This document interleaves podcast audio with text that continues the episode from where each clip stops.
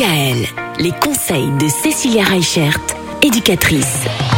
Cécilia Reichert, cette semaine, on va continuer à parler de votre rôle, votre rôle d'éducatrice, le rôle d'éducateur, hein, de manière plus générale d'ailleurs, et notamment des différents lieux dans lesquels l'éducateur peut exercer. Le premier lieu auquel on pense, c'est évidemment le cabinet. Alors oui, le cabinet, alors euh, c'est c'est un endroit qui est neutre pour les familles et souvent euh, c'est plus facile de faire ce premier rendez-vous justement au cabinet plutôt qu'à domicile.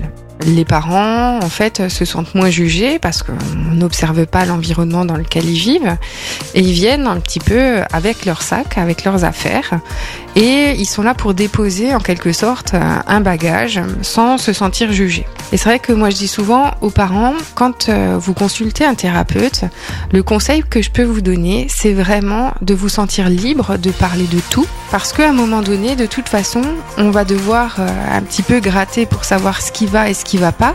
Donc autant être le plus transparent possible dès le départ, ça vous fera gagner du temps, aussi bien pour le thérapeute que pour vous, parce que du coup, ben, le fait d'être transparent, ben, il y a de toute façon cette confiance qui se met en place beaucoup plus rapidement et on va pouvoir plus facilement traiter les difficultés.